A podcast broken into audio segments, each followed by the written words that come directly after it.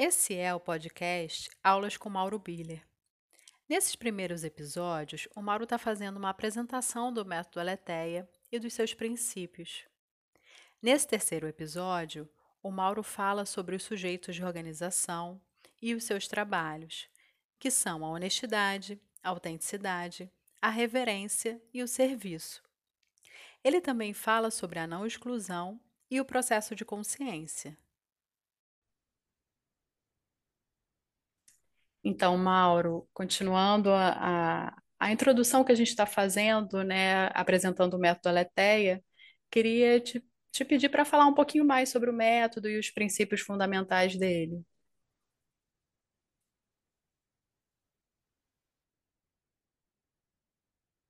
Então, toda prática se estabelece em acordo com uh, algumas noções fundamentais que eu sinto que a gente precisa articular para a pessoa ter uma melhor compreensão né, do que se coloca em questão na nossa prática e com o que vislumbra a nossa proposição. Né? O símbolo da Aletheia, na verdade, é um conjunto de sujeitos. A gente contempla, então, a produção da consciência enquanto uma articulação de múltiplos sujeitos.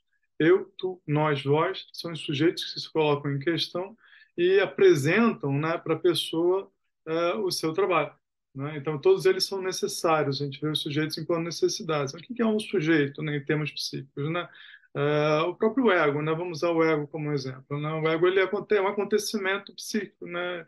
ele acontece na infância, fundamentalmente. Né? Então, tensões se conjugam uh, uh, e instituem esse sujeito, né? esse sujeito é instituído na forma de um trabalho um trabalho basicamente né, com a atribuição de organizar, organizar a vitalidade, é, tanto esse, na medida que a gente vai crescendo, obviamente, a nossa consciência vai se ampliando, no sentido de é, reconhecer a nossa situação, aquela mais íntima dos afetos familiares e nosso nascimento, aquela do nosso entorno é, social, aquela maior, talvez, né, mais onerosa por conta disso, de nossa situação existencial. Né? A gente vai associar no Aletheia essa articulação de pensamento, essa articulação de experiência, na verdade, que seria né, a consciência de sua situação existencial enquanto uma prática de espírito. Né? Então, a consciência da existência ela acaba sendo, é, por necessidade, uh, um oneroso trabalho de produção de espírito. A gente vê no Aleté espírito enquanto um ato de criação, né? enquanto um trabalho, não enquanto algo dado.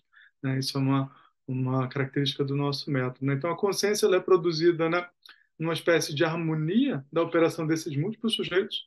Né? O ponto de encontro com esses sujeitos é o corpo. Né? Então, nós percebemos o corpo humano enquanto uh, algo muito grandioso, algo muito profundo, algo muito antigo, algo fundamentalmente muito sábio. Né? E grande parte dessa sabedoria, obviamente, se encontra de maneira inconsciente. Né? Uh, é, então, o corpo também é um agente desse inconsciente. Na maneira como eu percebo, maneira como eu percebo, é que o corpo ele participou da criação. O corpo ele é um, um agente transcendental da própria natureza. Né? Ele se coloca disponível ao Mauro, ao meu eu e ao meu processo de diferenciação, né? Porque Mauro é um indivíduo, né? E o indivíduo Mauro não cabe só no seu corpo, ele se espacializa por vínculos, por significados, sentidos, por frequentar lugares e pessoas, né? Por ter uma experiência de, de de troca e por uma reciprocidade dos afetos. Então, o indivíduo, na verdade, ele, ele reside é, num espaço mais amplo do que meramente o corpo. Né? Mas, sim, é, a base, né, a casa fundamental é, da minha individualidade, eu preciso remeter ao meu corpo, onde opera esse sujeito eu, que é o principal articulador né, de espacialização do meu psiquismo. Né?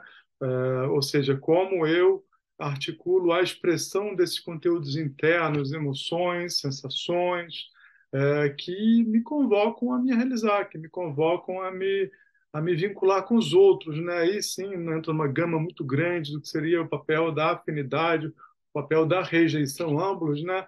operam, é, necessariamente operam né? na produção de um senso mesmo. Né? Quando a gente se diferencia, a gente vai articular uma espécie de hierarquia de valores né? para pautar a nossa disponibilidade. Isso é absolutamente justo e necessário, é um articulador da nossa diferenciação. Tá? Então, o corpo ele vai ser né, é, uma espécie de ponto de encontro fundamental desses múltiplos sujeitos que operam na gente, né? É, eu, tu, nós, vós. Né? eles estão associados a trabalhos, né? o trabalho né, do sujeito eu está no sentido da honestidade, a honestidade no Aletheia ela não é uma articulação de falar a verdade no sentido moral, tá? Ela é um, um, uma espécie de é, disponibilidade para si mesmo, naquilo que diz respeito ao que é mais solitário interno. Né? A gente percebe o sujeito eu enquanto sujeito solitário, aquele que fundamentalmente resguarda o cuidado com o que é mais íntimo. Né? E no Aletheia, a intimidade ela não é uma espécie de é, lugar tão somente do eu, porque a gente faz um uso, isso é uma crítica que eu faço muito os meus alunos, né, que a subjetividade, o íntimo se tornaram lugares muito da, da residência do apartado, aonde o nosso enredo narcísico opera em segredos, em evitações, em maneiras de se reconhecer isolado. É, isso longevamente vem de nossa participação na natureza, mas agora, de uma certa forma, a gente vem privilegiando muito o papel do eu né, na nossa cultura de consciência. E privilegiar o eu é, tem, também tem os seus malefícios, também tra, traz a reboque muitos problemas que a gente pode endereçar. Eu acredito que isso merece ser um tema. Né? O Aletheia não é um processo de consciência que privilegia o eu, muito pelo contrário, ele vai colocar o eu numa situação de reconhecer o seu papel né, em articulação da operação de outros sujeitos. E por conta disso, se colocar em harmonia com esse senso de si mesmo mais ampliado. Né? Porque existem muitos sensos de si mesmo. O eu é tão somente um deles. Tá? Então, o eu está associado ao trabalho da honestidade. A honestidade é uma espécie de estado de contato né, e compromisso consigo mesmo. Né? E por que, que isso é, é um grande trabalho, a honestidade? Ela não está dada, né? não significa necessariamente falar a verdade. Né? Por exemplo, se eu estou me sentindo triste, é normal, é natural, e por conta disso deveria ser normal, porque normalidade e naturalidade são coisas, são instâncias diferentes do pensamento de consciência. Então, é, é natural é, que isso, de uma certa forma, transpareça na né, minha expressão, né, que, de uma certa forma, isso module, embargue a minha voz e seja, de uma certa forma, um articulador da minha disponibilidade, do meu bom sim, do meu bom não, ou seja, eu estou vivo agora através de uma operação muito contundente da tristeza e não há problema nenhum né, em isso pautar né, a, a maneira como eu me estabeleço, a maneira como eu me reconheço, a maneira como me apresento. Isso já é um grande ganho, porque a maior parte de nós está é, tá tão evadido do corpo, ou está tão, né, é, como é que eu vou falar isso, está tão é, refém das expectativas, do olhar dos outros, de projetos de poder pessoal né, que estão muito enredados com hierarquias de valores pouco assimiladas pela, pela, pela própria singularidade, muito mais atestadas enquanto articulações do que o mundo fala do que é bom, do que o momento fala que é bom, e vive de uma forma muito uh, muito doentia essas ondulações né, que são próprias do, do, dos movimentos de manada, você poderia dizer, de uma cultura de consciência. E o que a gente precisa valorizar é o processo de diferenciação, é o tornar é, próprio, né, dar a minha cara, né, travar a minha experiência, articular com a minha digital, produzir a minha identidade. Né? Então, é o processo de diferenciação que precisa ser é, celebrado. Né? Então, honestidade é uma espécie de estado de entrega, de compromisso com seja lá o que for que implica uma pessoa, no sentido de reconhecer que é, por ser uma emoção, né, é um organizador da alma humana que está fundamentalmente é, favorável a você. Né? O sujeito tu, ele está atrelado ao que seria o trabalho da autenticidade. Então, obviamente, né, isso transparece isso alcança o outro. Na maneira como ela até vê, toda emoção tem a legitimidade, porque é uma força de organização da alma humana, de organizar a sua intimidade e também é um articulador de ponte para o outro. Então, me sinto triste, a tristeza opera na minha expressão, embarga minha voz, transforma meu rosto, me relaciono com quem sei lá, sei lá que seja que esteja na minha frente. Isso seria natural. Só que, de uma certa forma, né, nós operamos com uma série de estruturas de consciência que visam pautar fundamentalmente tá, o nosso uh, asseguramento em termos de pertencimento, participação nas relações, na sociedade, porque pertencer e participar para o ser humano é realmente muito importante. A grande questão é que isso não pode ser em detrimento ao que você é e que você experimenta.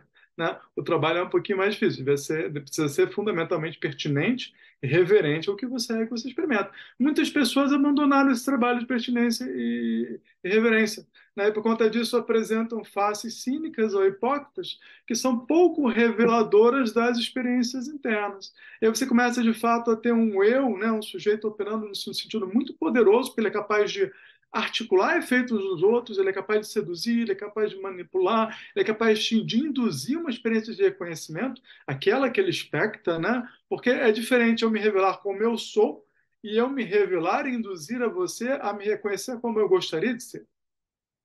São duas coisas muito diferentes. Ambas é, é, cumprem seus papéis, tá? Agora, é necessário restabelecer um diálogo né, de proporções mais justas e harmônicas entre essas intencionalidades. Eu percebo muitas pessoas que adoeceram por ficaram muito enredadas nesse conduzir o outro a me reconhecer na maneira como eu gostaria de ser, né? mas em, articulando imensas distâncias na forma de cinismos, incorporando trabalhos é, é, extremamente sedutores manipulatórios que estão em detrimento das próprias experiências né, e de revelar aquilo que se é, né, se é no sentido do que se experimenta, né, porque no Aleté a gente pensa o ser é, sempre circunstanciado, não é um sentido teórico, né, porque quando você fala o ser, você está falando de uma abstração muito abrangente, tudo é, né, e não, obviamente eu não estou usando, eu me enredo, mas eu não ouso articular o ser como os filósofos é, historicamente fizeram, desde Parmênides até Valar Sartre. Então, obviamente, não é essa vereda que a gente está endereçando. O foco é, é, de fato, a produção de consciência circunstanciada, no sentido de intensificação da presença. Como toda vida né, circunstanciada vai se mostrar em suas características, em seus enredos, com, uh, ocupado né, com suas questões. Então, é, é consciência disso, né, fundamentalmente, que o Aletheia aborda. Né, e, fundamentalmente, é, desafiando uma pessoa a ser cada vez mais responsável né, pelo que significa cuidar de si mesmo, de cuidar da vida. Né? Então, o sujeito tu ele está pautando a autenticidade, ou seja, é, essa emoção ela vai alcançar o outro, o outro vai de alguma dose me reconhecer triste, né? Tudo isso, obviamente, é atrelado ao cuidado, porque a gente ouve muito, né? São essas fases emblemáticas. Você até trouxe uma no nosso último encontro, na né? raiva a vontade de matar, ou ah, porque a gente ouve isso. Né? Se, se, se terapeutas para tomar um chopp, você vai ter risadas coletivas, que todo mundo tem uma história para contar disso, né? Porque é comum isso na terapia, né? Ah, então você está me falando que eu preciso né, me permitir e me comprometer com a raiva, então vou sair batendo todo mundo? Não, não é isso que os terapeutas estão falando, né? Obviamente é um trabalho de articulação de um cuidado, né? mas é necessário atender à necessidade que essa emoção está é, implicando, né? Então são coisas diferentes. Por isso que eu falei tanto no nosso último encontro de diferenciar a emoção das imagens que a ocupam, né? Que tem pressupostos, tem tendências, tem evitações, tem exclusões, você tem muitos enredos operando nessas imagens. Né? E a gente precisa novamente, né, pelo silenciar, trabalhar uma experiência original com as emoções enquanto a gente dá uma humana. É nessa profundidade que a gente se empenha em chegar na prática do nosso método. Então, é, eu, é, associado ao trabalho da honestidade, aquilo que só você pode sentir, porque é intracorpus, né? É, o tu, né, aquilo que está atrelado a como o outro, né, como você se apresenta para o outro e como o outro te reconhece, porque são duas coisas diferentes. Como eu me apresento para o outro, nunca vai ser igual a como o outro me reconhece. Isso é bom. Né? Aí surge uma série de parte desse cinismo né, incorporado é tentar convencer o outro né, que eu sou aquilo e não isto que ele percebeu. E isso em si mesmo é um trabalho maldito, porque é desarticular no outro o aspecto do diálogo, do atrito com a diferença que ele porta.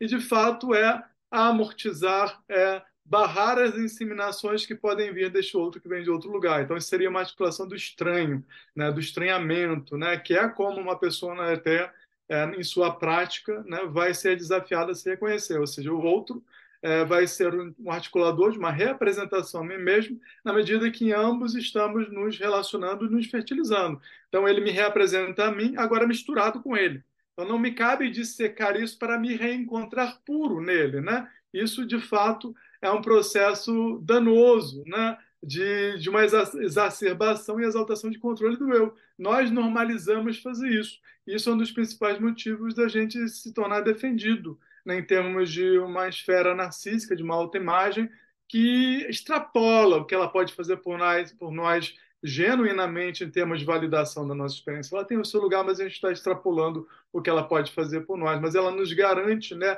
reconhecimento imediato e ela nos ilude um controle tremendo. Então, essa é uma maneira como muitas vezes o eu violento, o tu, né, o, o retirando da situação de sujeito e banalizando para uma situação de objeto, que pode ser movido de acordo com a minha vontade, ou seja, que não tem vida própria, que não tem a sua própria hermenêutica. Né? Então, é nesse atrito das diferenças que a gente fundamentalmente é, se produz. Então, a autenticidade, ela tem atrelada dela essa questão. Ela não é só algo que eu pauto é, no meu solitário, ela é na relação com o outro. Ela é no reconhecimento que vem do outro e, por conta disso, misturado, também carregado daquilo que é próprio dele. Né? E, e, ou seja, a autenticidade tem essa questão. Né? Então, uh, o próximo sujeito é o sujeito nós, que talvez sejam os sujeitos mais fundamentais porque ele é o nosso lugar de nascimento. E se você vai pelo nós, você vai desde aquilo que uh, te dá boas-vindas na vida, a família, um nós, né? até né, a própria humanidade. Então, ele é um sujeito muito abrangente. Né? E quando você tem um eu e tu, você já produz um nós. Né? A beleza do sujeito nós é que ele não pode ser um articulador de propriedade nem de um nem de outro. Ele é uma resultante. E por conta disso, o centro desse sujeito ele não pode ser ocupado por alguém é, o sujeito nós tem um centro vazio. O que mais se articula enquanto um aspecto de centralidade desse sujeito é aquilo que opera em termos de acordo, né, que justifica né, nós estarmos reunidos. Aí você vê a importância tão fundamental para a experiência humana dos porquês e dos paraquês, né, que na cura precisam ser reendereçados, porque são os articuladores mais fundamentais de peso afetivo e de produção de significados e sentidos. Então, porque estamos juntos, precisa ser celebrado, porque é isso que de fato articula com a justiça a distribuição das cargas para esses agentes participantes de uma determinada relação. Né? O sujeito em nós, então, tem essa grande abrangência, ele acaba sendo um grande operador da cura do que significa pertencer e participar na família. Né? É interessante, né, porque a gente valoriza muito no nosso tempo um poder de determinar, né, o exercício da vontade, só que a maior parte das nossas marcas mais profundas e condicionamentos é, se deram numa época onde a gente não tinha grandes recursos de consciência, a gente era muito mais é, disponibilidade participativa enquanto criança, né, do que poder de determinar. Eu lembro que a escolha surgiu para mim enquanto problema consciente mais tarde na vida. Não nasci escolhendo nada, né? escolher foi um problema mais tardio da minha infância, né? Então é de uma certa forma onde eu me identifiquei, onde eu me ocupei com o material que era próprio da família e de seus agentes participantes. Isso é próprio da, da experiência humana. Só que de fato isso opera numa camada muito mais sensível e afetiva da minha, da minha memória. Tá? No Oleté, a gente não vê a memória enquanto uma instância só imagética. Pelo contrário, a maior parte da nossa memória é impressão afetiva. Né? E as grandes marcas que influenciam a vida de uma pessoa ah, do começo ao final, de fato, estão nessa camada. Né? Estão nessa camada. E por isso você precisa de um pensamento, de uma linguagem que não fica tão refém a imagem e o discurso. O Aletheia vê a linguagem enquanto sensível, afetiva, imagética, discursiva, simbólica. Então, a sensibilidade também é linguagem. A linguagem mora no nosso corpo, né? Ela se torna mais elegante na nossa consciência, mas o corpo é um agente da linguagem, né? E ela é muito abrangente na natureza de uma forma muito mais rudimentar obviamente, mas ela se institui é, constituindo corpos, elegendo sujeitos, né, os demandando seus trabalhos. Né? Então, proletária a linguagem seria essa grande articulação de é, abraçamento, né, de abraçar o que seria a organização da, sua, da vida em suas múltiplas perspectivas. Então, vida novamente, né, não só na sua esfera emblemática e temática, mas desde aquilo que é a operação mais íntima e sutil do meu corpo se encaminhando é, no próprio cotidiano. Então, o sujeito nós, é, para além dessa dimensão de origem, da, da família, do pensamento abrangente do que é ser humano, né? aí no meio do caminho de um determinado povo, cultura e não de outro. Né? Então, todos esses sujeitos são agentes de diferenciação. Né? É importante lembrar. E por, eles, eles, estão, eles estão na linguagem porque eles são necessários. Eles estão na linguagem porque eles são os articuladores justos e necessários de determinados é, é, de determinadas envergaduras de consciência e revelação afetiva. Então, todo sujeito é necessário. Privilegiar só o eu está sobrecarregando esse sujeito. E, de fato, o que é fundamental na proposta do Laté é voltar a produzir consciência com uma atenção né, da operação desses múltiplos sujeitos. Eles operam simultaneamente no nosso corpo e estrutura psíquica. Né? Eles só podem se tornar distantes demais da consciência de eu. Eu, de fato, é, sou muito chato no sentido de criticar o predomínio né, e o privilégio do eu que a nossa cultura de consciência faz e uma espécie de individualidade enquanto sentido de vida. Sinto que muita coisa foi deixada de fora, precisa ser revisitada que seja no mérito do pensamento para uma determinada pessoa se colocar frente a isso ou não, mas passa, de uma certa forma, é, esquecido nos pressupostos que são próprios da nossa cultura de consciência. Tá? Então, nós, ele também é, na medida em que eu me relaciono com o outro, o alimento que se produz. Ele é, de uma certa forma, uma espécie de cumbuca, de onde a gente se alimenta. É como eu percebo, o sujeito mais de fato é onde mora a maior parte do nosso alimento afetivo. Porque vamos lá, eu sou pai, eu sou professor, eu sou marido, eu sou amigo. Tudo isso é articulação correspondente ao sujeito mais. Eu sou, sou pai porque eu tenho uma filha, eu sou, sou marido porque eu tenho esposa, eu sou, sou professor porque eu tenho alunos. Né? Então, tudo isso é um papel que eu exerço quando no encargo, quando na situação, quando na responsabilidade que diz respeito ao porquê e para quê daquela relação. Né? É daí que vem os nossos alimentos. Não é assim que a gente diferencia, fazendo aquilo e não aquilo, né? e assimilando esses papéis ou responsabilidades. Então, a maior parte do nosso alimento está num senso de participação dos sujeitos nós. É por isso que ele inaugura o pensamento da participação é, no método é, Aletheia. Né? Só que a gente fica muito enredado no eu noico, que fica né, consumindo a si mesmo uma articulação autocentrada, autoenvolvida, é, que, na verdade, aparta né, a sua subjetividade, a sua intimidade de ser fluxo de passagem para o outro, de ser fluxo de passagem para os investimentos no tempo, em múltiplas envergaduras de consciência. Tá? O, o próximo sujeito de articulação do nosso símbolo é o sujeito que é um sujeito amplamente já é, esquecido e abandonado né, no nosso tempo, porque ele é o sujeito daquilo que se coloca a serviço, e de fato ele está atrelado ao problema do serviço. O nós ele está vinculado ao trabalho da reverência. O que, que é a reverência? Né? A reverência é uma dobra sobre o afeto. Então, é uma validação afetiva, né? não, é uma, uma, não é uma reflexão, que seria uma validação intelectual, né? uma dobra sobre o afeto, sobre o papel do afeto. Né? Então, é como eu fui produzido por aquele entorno afetivo que eu chamo de família, como eu fui marcado por aquelas pessoas e por aqueles acontecimentos, e agora, né, encarregado pelo que me cabe cuidar disso, como eu me coloco frente ao outro, né, com a atenção do que é diferenciado. Isso sou eu, esse é o meu passado, é parte do meu cuidado não convidar você, através de projeções de sombra, para reeditar para mim aspectos negados do meu pai, aspectos negados da minha mãe, a vida não vivida pelo meu pai, a vida almejada pela minha mãe. Aí você vai para uma série de enredos que operam no inconsciente de uma pessoa que se expõe num processo é, curativo. Né? No caso do Aletheia, todo o processo curativo é fenomênico, através de um fenômeno que move os corpos, né, que articula é, movimentos entre as pessoas. Não é uma articulação discursiva. A Aletheia é uma proposta de processo integrativo através de movimentos do corpo e através do que significa se investir nas relações e abraçar o material que se disponibiliza na, na presença. Porque a maneira como a Aletheia vê é que toda relação é uma oportunidade de conhecimento de si. Já aqui, o ser humano é um ser de relações. Então, se eu quiser me conhecer, é muito importante que eu me abra para as relações, não que eu fique consumido na minha própria subjetividade pensando sobre mim mesmo. Isso tem o seu lugar, mas também atualmente se encontra é, alargado do que pode fazer por nós. Tá? O sujeito voz é o sujeito da disponibilidade, é o sujeito do serviço. Né? É como eu produzo, como eu me invisto, por que eu me invisto, para que eu me invisto. Né? Então ele envolve muito esse para quê né? É, em benefício de quê? A serviço de quê? Né? Ou seja, significa uh, o contexto maior de significados e sentidos que eu vinculo a, ao meu afeto para produzir na minha consciência. Né? Ele era um sujeito muito pautado na era religiosa, né, pelo, pelo que seria o sentido de vida de uma determinada pessoa. E, e ele acabava sendo muito importante é, para articular as ficções ou narrativas ou crenças, né, usando uma palavra mais própria disso, é, do porquê viver e do para que morrer.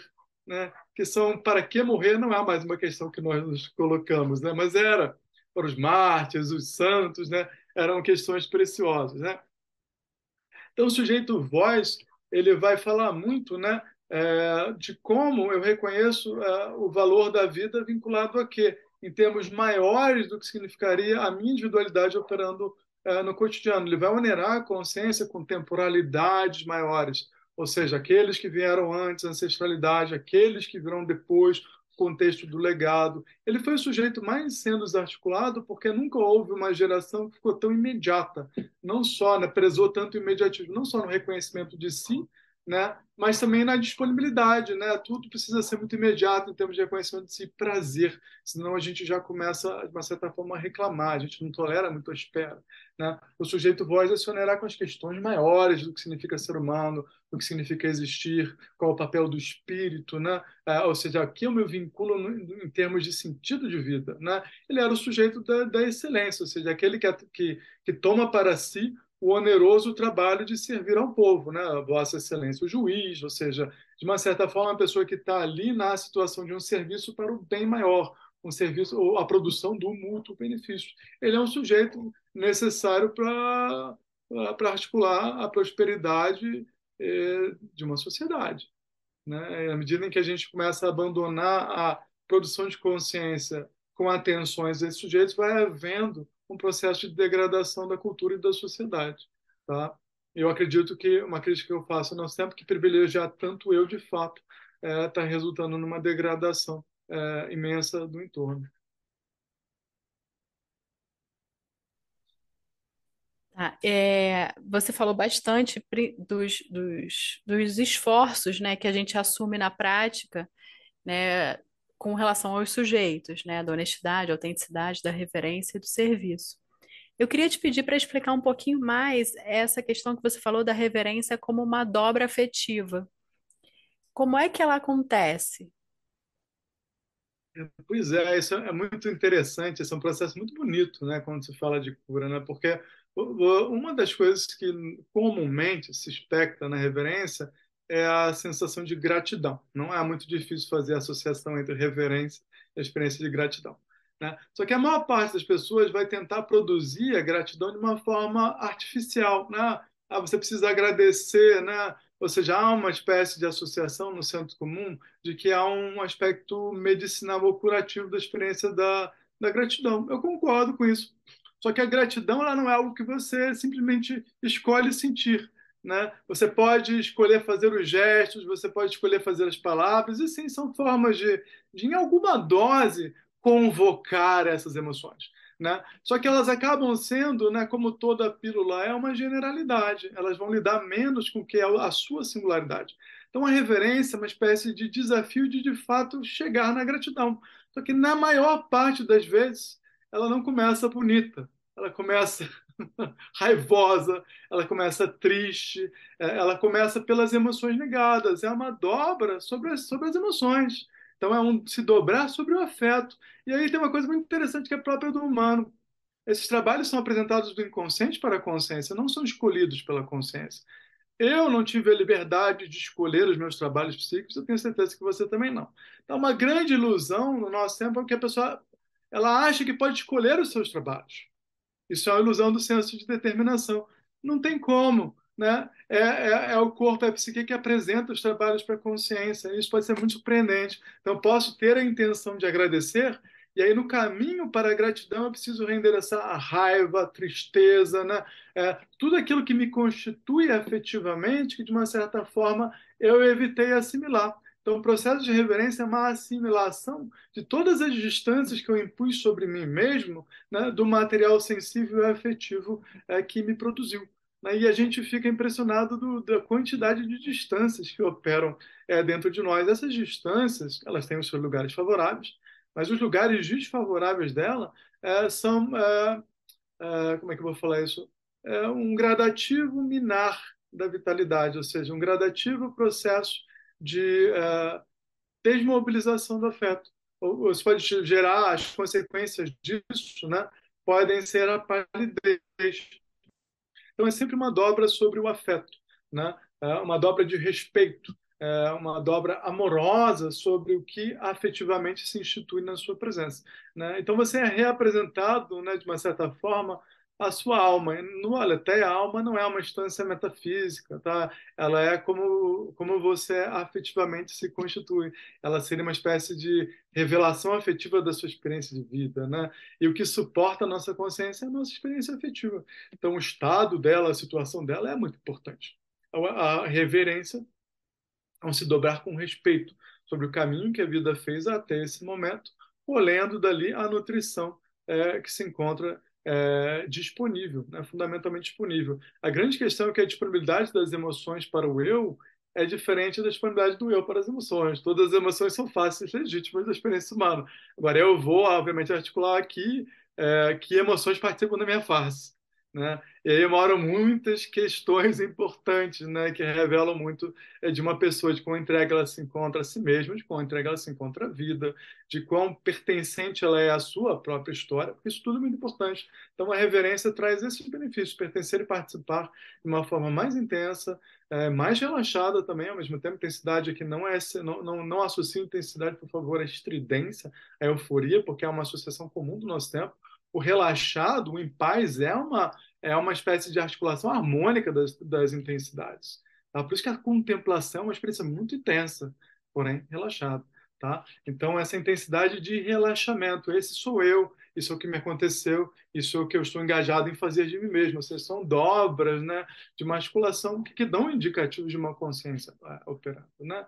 E a reverência é um grande trabalho, ela não é um trabalho fácil, muitas vezes porque envolve desencantar das expectativas. Né? O ocidental ele quer chegar no fim é, das coisas, ele quer ser eficiente. Então vamos lá, associo a reverência à gratidão, eu quero sentir gratidão agora. É, aí a gente vai ter um problema. Né? Se você vai chegar na gratidão, torço para que você consiga isso. Não acho que isso possa ser prometido para ninguém, eu sou muito honesto em relação a isso. Agora, o seu trabalho vai começar com aquilo que se apresenta para você. Nem eu, nem você escolhemos o que é isso, por isso é próprio de um trabalho integrativo que obedece à psique.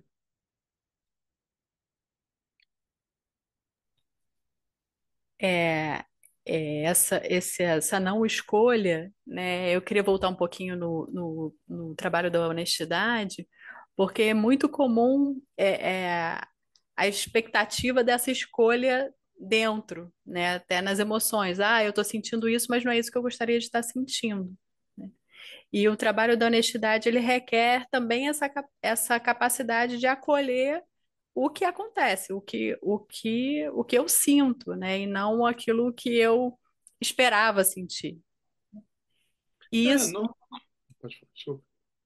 Não, pode falar, depois eu vou trazer o, o, o tema que eu queria que a gente aprofundasse também. É, é, é, um conflito normal no começo de qualquer processo de consciência, né? E é justo a pessoa desejar, ela ter uma expectativa. Nada de errado com isso, mas é também justo que se coloque no lugar onde opera com pertinência e é favorável à pessoa. Gente, é, é muito comum no nosso tempo as coisas estão um pouco extrapolando as suas legitimidades, há uma tendência excessiva de vontade de poder pessoal, é, de impor sobre o outro a maneira como você se reconhece. Então, esses excessos acabam sendo inibidores de um processo de entrega, né? ao que seria a integração psíquica, né? Porque aí você chega numa coisa que todos os muitos mitos, mitos antigos, na verdade, vão dar notícias. Olha, a gente é muito pequeno, nosso eu, na verdade, é uma coisa muito pequena, sabe? E a gente vive um processo de ilusão, de grandiosidade, né? Que acaba sendo uma, uma maneira de fugir mesmo, de, de abraçar o nosso trabalho né? e que reconhecer que, na verdade, a nossa grandiosidade ela é participativa, ela não é poder de determinação. Quando a grandiosidade é média para uma expectativa de poder de determinação, você vai deixar territórios devastados no entorno, é só estudar a história e você vê pessoas que estão fazendo isso né? excessivas, injustas, né? É, deixando legados imensos de destruição nas famílias, na, na forma de pai e mãe, é, é, enquanto é, é, profissionais com o seu entorno. A gente, o Ocidente, de uma certa forma, ficou muito viciado, né? um vício por poder cada vez mais maior. Né? É uma articulação que ficou muito. Nós assimilamos isso e normalizamos sermos excessivos, injustos e abusivos. E grande parte desse abuso acaba sendo né, é, de uma pessoa para com ela mesma, só que ela não percebe. Né? E aí ela, ela, ela, ela leva para um contexto o seu poder de vontade, onde a vontade de fato é, é, não pode ser o articulador legítimo, porque o que opera no dentro é a capacidade de obedecer ao papel das necessidades. Né? E nós, ocidentais, quando, ouço, quando ouvimos obediência, entendemos submissão. De submissão e obediência são coisas diferentes. Você só é livre porque você obedece às condições da sua liberdade. Não existe uma pura liberdade. Mas eu encontro muitas pessoas que estão de uma certa forma, enredadas numa ilusão de pura liberdade, que opera muito na abstração, né? que é o, o reino da mente. É, tudo bem, é um lugar lindo, né? É a mente faz maravilhas pela gente em seu potencial de abstrair, né? É, não há dúvidas sobre isso, né? Mas a gente também usa isso como forma de fugir dos limites e das limitações que as necessidades impõem para nós, que o nosso corpo, né, também institui em sua presença. Né? Então, de uma certa forma, a gente vai é, exaltando o poder de determinar, né, de de vontade, fazer escolhas, em detrimento do que seria uma sabedoria participativa. Se a escolha não sabe o que obedecer para ser um articulador de liberdade, cuidado, ela pode ser um grande problema. Né? Então, a gente sempre tem que ver as coisas num contexto. A escolha é um articulador central do processo de diferenciação, não tem a menor dúvida disso. Só que ela precisa de referências, ela precisa de referências de necessidade, ela precisa de uma sabedoria para se conduzir senão ela acaba sendo um grande problema, um articulador de uma forte violência, de um abuso para consigo mesmo e com o entorno, é, ela acaba sendo um articulador de evasão dos trabalhos que são próprios em relação ao cuidado da vida, que são primeiramente apresentados pela necessidade e se fazem primeiramente presentes para a consciência nas implicações do corpo humano. Isso, então, eu queria te pedir para a gente falar um pouquinho sobre um, um princípio que, que a gente se empenha em praticar, que é o da não exclusão. E como é que é esse princípio praticado no método? Então ele começa, né? Se eu estou triste, eu vou abraçar a tristeza enquanto algo fundamentalmente que me é favorável, né? Eu, não, eu uso a tristeza porque a gente tem né, um medo coletivo da depressão. As pessoas não ficam mais tristes, ficam depressivas, né? Essa é uma, outra questão do nosso tempo. Não, que não existe a depressão, é uma doença de fato e que é uma grande questão do nosso tempo. E muito porque a gente lida mal com a tristeza. E muito porque muito da nossa vitalidade está espiando a vida por conta da nossa evasão, a identificação com objeto de desejo, é, é, excessivo reconhecimento pautado pelo outro, numa ilusão de controle dele. Então, muitas é, questões se colocam na produção da, da depressão, né, que, que, mas fundamentalmente estão ligadas a um, um, uma falta de amor próprio, né, no sentido não do eu para com ele mesmo, mas no eu para com o seu suporte afetivo, para com o seu suporte físico. Tá? Então, é, é, algo de queda na depressão, né? As imagens de queda, né, dos mitos antigos são muito bonitas, né? Até mesmo lá na proposta do Nietzsche, né, que em seu Zaratustra, que é afirmar a, a, a, intensidade da vida contemplando o abismo, né? Afirmar a intensidade da vida é fácil, para afirmar a intensidade da vida contemplando o abismo é, não é fácil. De fato, onera a consciência de articuladores maiores de sua situação existencial. Esse é o sentido, de fato, é, que o Aleté endereça. Né? Então, a não exclusão é, é a não exclusão de, seus, de, seus, de suas qualidades internas, na medida em que elas estão operando na forma de uma implicação, né? ou seja, é a não exclusão do outro enquanto um agente de inseminação ou seja, não enquanto produtor da igualdade, não enquanto validador do seu eu, não cabe a nenhum outro fazer isso para uma, uma pessoa, mas uma pessoa muito carente, ela está articulando isso muitas vezes sem perceber. A carência ela se tornou um grande problema no nosso tempo. Muitos, é, há muito sofrimento que vem da carência não admitida. Tá? A carência não admitida ela é, ela é a incidência da agressividade, da tirania. Né? O carente que admite ele já vai para a melancolia, ele já vai para outros aspectos né, da, da própria experiência. Tá? Mas há muita carência, né, que é muito não atendimento ao papel das emoções. Tá? Eu percebi como terapeuta que grande parte da nossa problemática opera em repercussões disso. Né? Então, a não, não exclusão é, ao que seria esse papel do outro que vem de outro lugar, que é fonte de, de, de, de inseminação, ele ocasiona naturalmente a mudança. Né?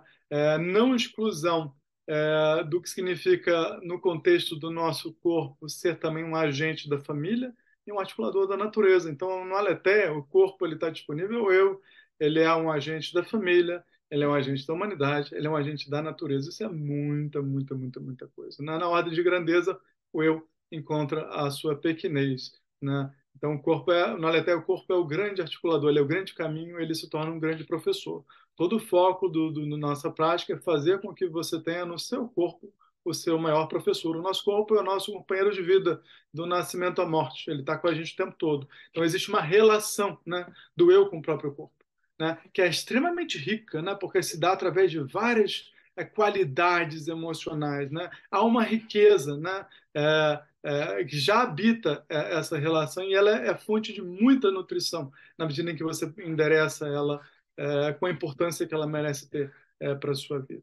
Né? Então, a não exclusão é um princípio de base na medida em que a, exclusão acaba sendo um inibidor do atracamento com aquilo que se mostra pertinente numa situação.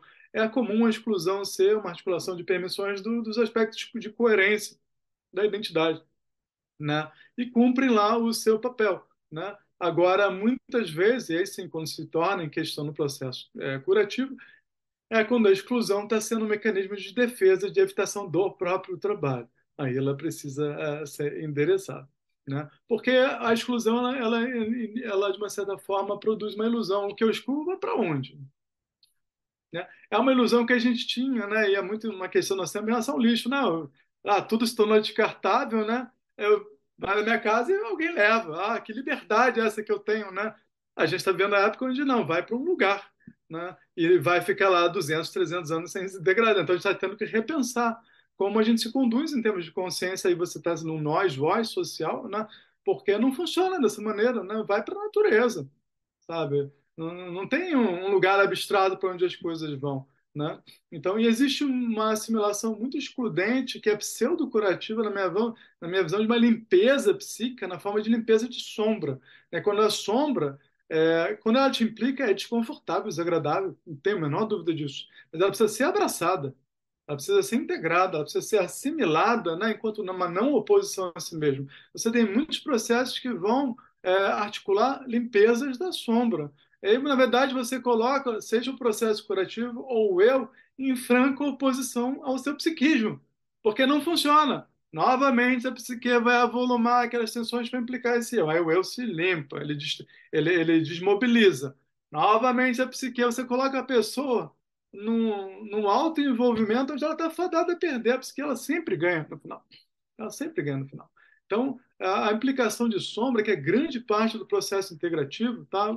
Uma forma muito simples, grande parte do processo integrativo, no começo, é diferenciação parental e integração de sombra. Né? É porque é, é, é, o que amadurece a gente, é o que abre um contexto maior de cultivo da vitalidade, de reapresentação ao próprio potencial negado. Né? É, então, muito do trabalho está é, vinculado a essas duas questões. Tá? Então, é, quando a sombra implica uma pessoa, a experiência vai tender a ser desconfortável. E agora a gente precisa novamente tolerar uma dose de desconforto, porque muitas vezes ele é uma espécie de abalo né, é, articulador da mudança. Ele é a desconfiguração, é a desconstrução operando, eles são as fragilidades e vulnerabilidades novamente sendo admitidas. Né? A gente precisa é, voltar a ser móvel, ter o barro úmido para poder modelar. Né? Quando a gente fica rígido demais, fixo demais, defendendo as nossas é, nossas nossa maneira de ser, que seja, algumas pessoas fazem isso ao esgotamento, né? defendem a sua maneira de ser, mesmo quando não sai nem um pingo de água dali, né? porque tem o benefício do, do reconhecimento imediato, né? só que você está cultivando uma angústia, uma ansiedade imensa, né? É, desproporcional para a gota de água né? que, que mal vem dali. Né? É, é muito comum né? angústia e ansiedade também serem articuladoras de um senso de participação empobrecido. Né? Você é, você precisa novamente ter essa, essa umidade né, do barro para você poder modelar novamente. Né? Senão fica muito duro, muito difícil. Então, o processo de consciência, quando ele é pautado pelo, pela inclusão, pelo amor, ele, ele, ele é, de uma certa forma, disponível à ambivalência, né, que é própria da condição humana. Se você é humano, você oscila.